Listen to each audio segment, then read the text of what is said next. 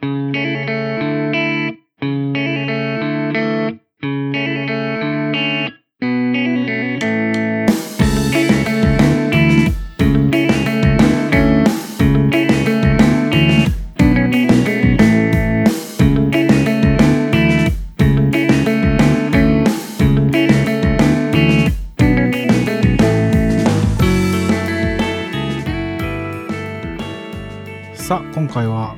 森県の地図帳の見方です。お久しぶりです。海星です。本州は最北端。日本海と太平洋に両方とも面する県。ん？日本海と太平洋の両方に面する県。青森県。元は陸奥の国。陸の奥と書いて陸奥の国です。青森県や八戸市弘前あたりも、まあ、主な都市として数えられるのではないでしょうか、まあ、歴史的に見ると本州最果ての地ということで津軽と南部。まあ、南部と言いながら東なんですけどね。津軽が東で、ああ、失礼しました。津軽が西で、南部と呼ばれるものが東になるという。まあ、この2つの、まあ、もともと藩として別ですから、が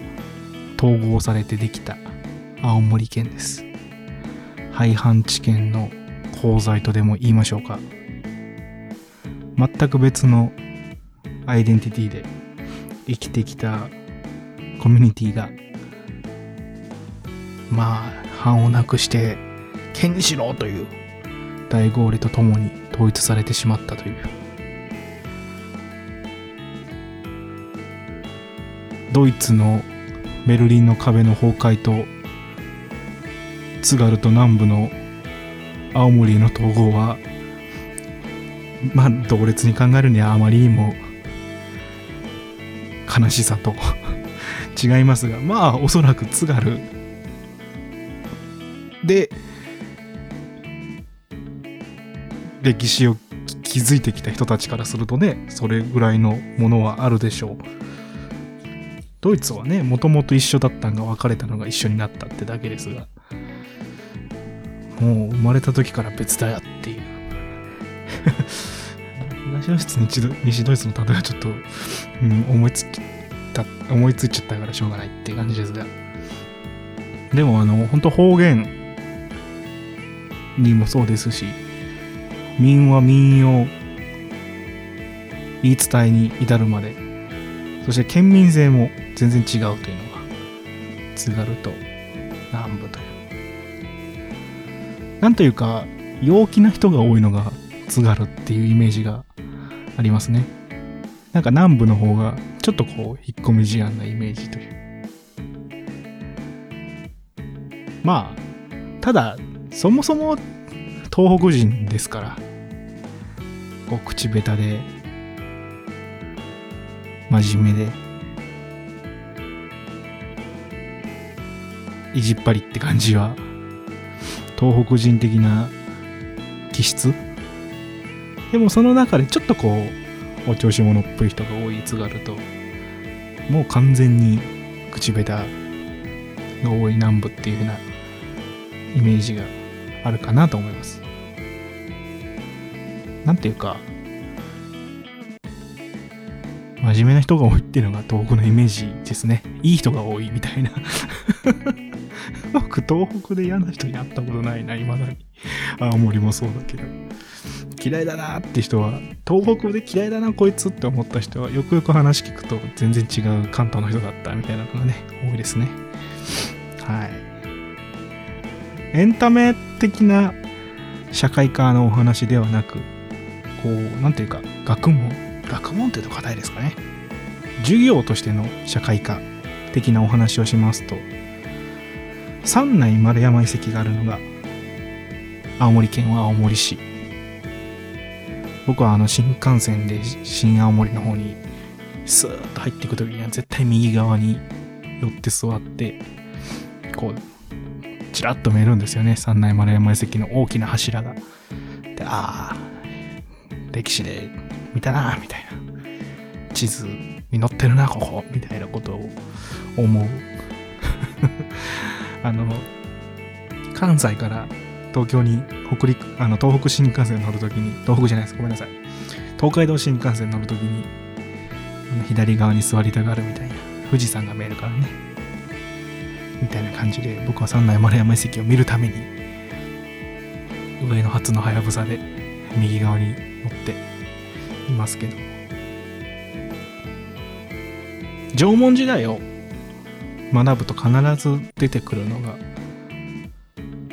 三内丸山遺跡ですね。歴史の教科書の本当に1ページだとか2ページだとかに当たるかと思います。竪穴住居。人は村を作りました。なぜ村がカタカナなんだろうと幼心に思って20年ぐらい経ちますけど未だにカタカナなぜカタカナなのか分からずここまで来てしまいました。でもこの三内丸山遺跡の書き方ってほんとここ数年ぐらいの書き方と私であったり私より上の世代が読んでた教科書の書き方ってとても変わってしまっていて、まあ、理由は明確なんですけど1992年に三内丸山遺跡のもう大規模な発掘調査が始まりましてまあ調査してすぐ歴史が書き換えられたり歴史が書き換えられるというとねなんか非常に SF 的な言い方ですけど、まあ、歴史をこう正しくしたりとか、まあ、新しい情報を入れたりっていうのはすぐにはなりませんがその調査が落ち着いてやっぱりここ数年ぐらい調査から10年から15年経ってやっとこう小学校中学校の歴史での教科書。でも情報が少しずつ変えられていると。ぜひ小学生の皆さんは今すぐに親御さんのマウントが取れますんであなたの両親が知っている歴史はもはや誤ってしまっていますからお母さんと 三内村山遺跡って知ってるかいとどんな風にあなたが知っているかっていうのは僕は知ってるよっていうのを今からお教えいたしましょう。我々であったりとかあなたのお父さんお母さんが書いたので言うと見てた教科書というのは縄文時代になると竪穴住居に人は住み始め数十人で生活する村が生まれ始めました、まあ、つまり人間っていうのは集合体を作り始めたんだよというのがこれから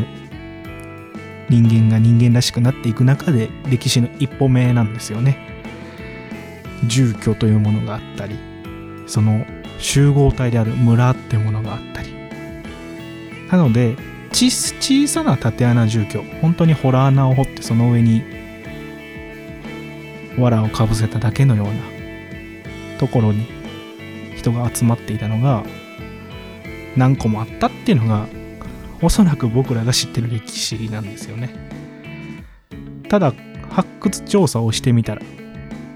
数十人どころか、500人も住んでいたと。三内丸山遺跡には。あの大きな建造物の柱も見つかりまして、あれ、新幹線から見れるとよくわかんないですけど、近くまで行くと本当に人間の何十倍もあるんですよ。横に立つとわかるんですけど。もう10メートルは優に越すような。つまり、縦穴住居っていうのは 僕らがイメージするホラー穴に枯れ草をかぶせたような ものではなくて10メートルの高さなんですよね。縦穴住居って縄文人がこう穴を掘ってわらぶき屋根を乗せただけのなんかこう自作のホラー穴みたいなイメージですけど